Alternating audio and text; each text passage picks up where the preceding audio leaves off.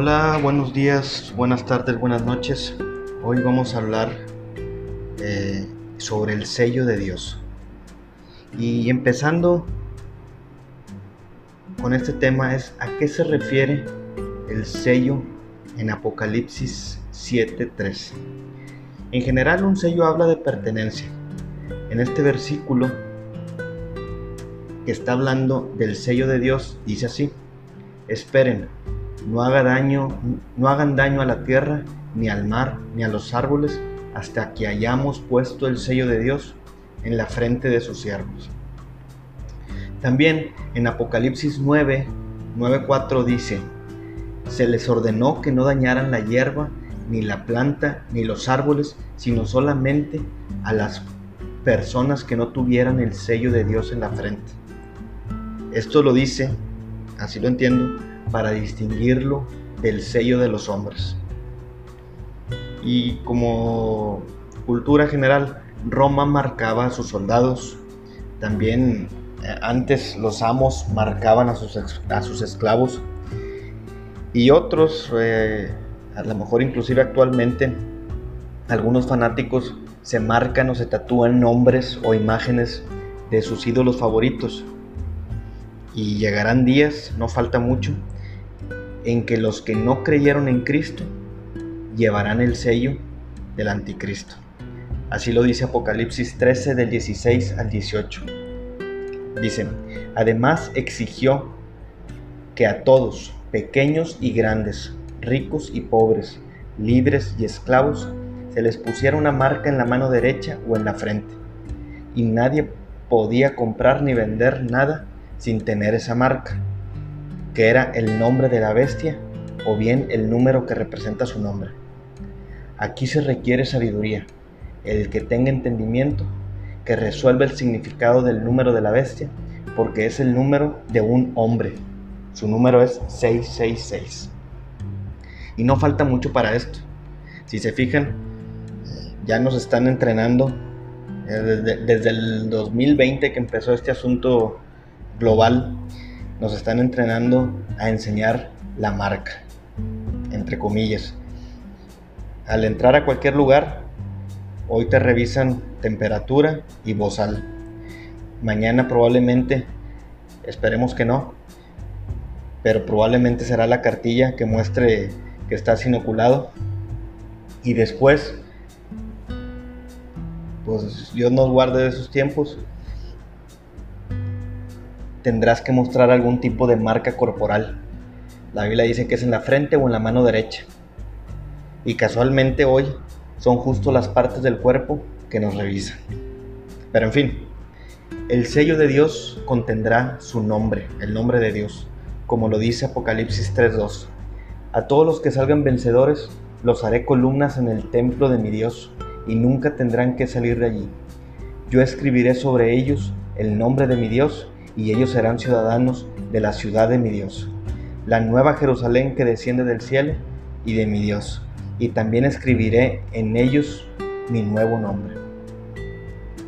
También el 14, en Apocalipsis 14.1, luego vi al Cordero de pie sobre el monte Sión, y con él había 144 mil que tenían el nombre del Cordero y el de su Padre escrito en la frente.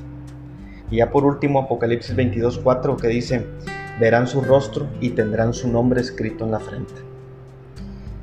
Existe otra versión también ahí sobre el asunto. Eh, los sabatistas, ellos piensan que respetar el sábado es parte del sello de Dios o es la marca del sello de Dios.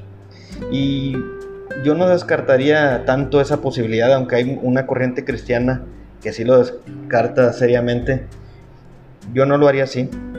Éxodo 31, 13 dice, es del 13 al 14, dile a los israelitas, asegúrense de guardar mi día de descanso, porque el día de descanso es una señal, ojo, es una señal del pacto entre ustedes y yo, de generación en generación.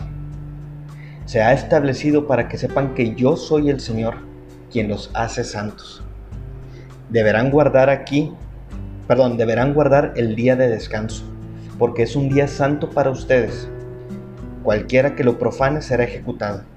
y el que trabaje ese día será excluido de la comunidad.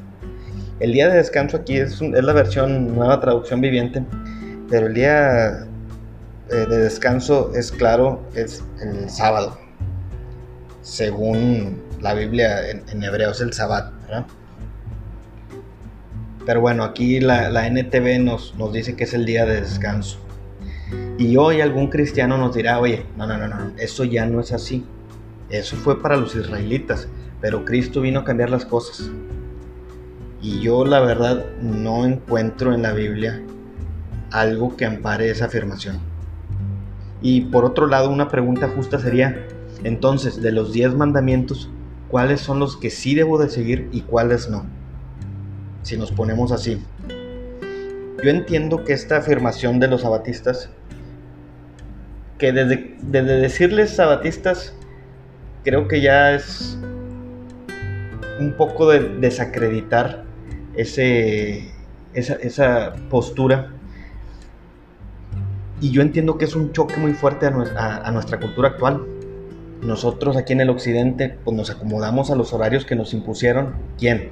La industria, el comercio, inclusive la logística de las religiones a las cuales pertenecemos o hemos pertenecido. Pero hay que estar abiertos a la posibilidad de que hemos estado mal y también podemos estar mejor.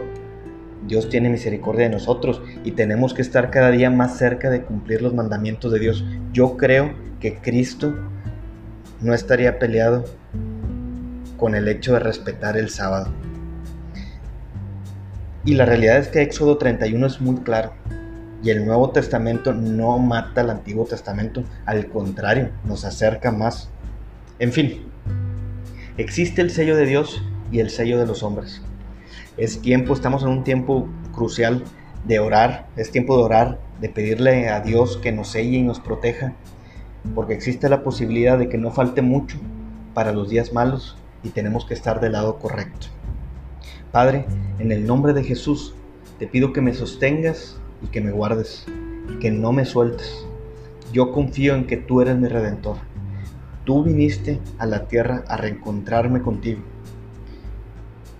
Acepto el sacrificio que hiciste por mí. Me agarro de allí. Mi cuenta ha sido saldada. Tú pagaste por mis pecados al morir por mí. Y al tercer día resucitaste para vencer a la muerte. Y ahora soy tuyo.